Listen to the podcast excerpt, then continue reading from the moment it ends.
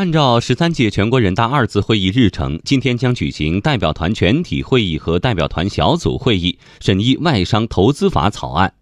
草案共分六章，包括总则、投资促进、投资保护、投资管理、法律责任、负责，共四十一条，对新的外商投资法律制度作出了基本的、明确的规定。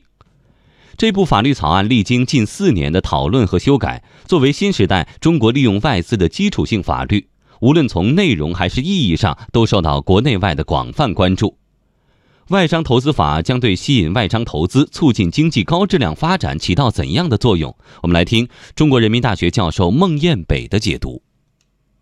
在我们的这个外商投资法的草案里，他特别提到了一种外资管理的措施，我们把它叫做准入前的国民待遇加负面清单的这样的一个管理原则。那么，如果这样的一个法律，被实施了之后呢，我们会看到它对于中国的这种扩大对外开放，包括能够促进外商投资、保护外商投资者的合法权益，那么这些方面的话都会发挥特别重要的作用。呃，我觉得它对于经济的高质量的发展呢，第一呢，我们会看到当外国投资者。那么他们更愿意或者更有信心在中国进行进行投资的时候，我想他们不仅带来了资本，也会带来先进的管理经验。那它也在某个角度上来讲，可以让中国的市场和国外的市场更好的融合。那第二点呢，我们会看这个外商投资法的时候，我们看到非常多的平等对待啊、平等适用啊、内外资一致啊等等。这个时候我们也可以看到中国在经济体制改革过程中间的一个努力，其中的一个努力，如果从另一个角角度来说的话，就是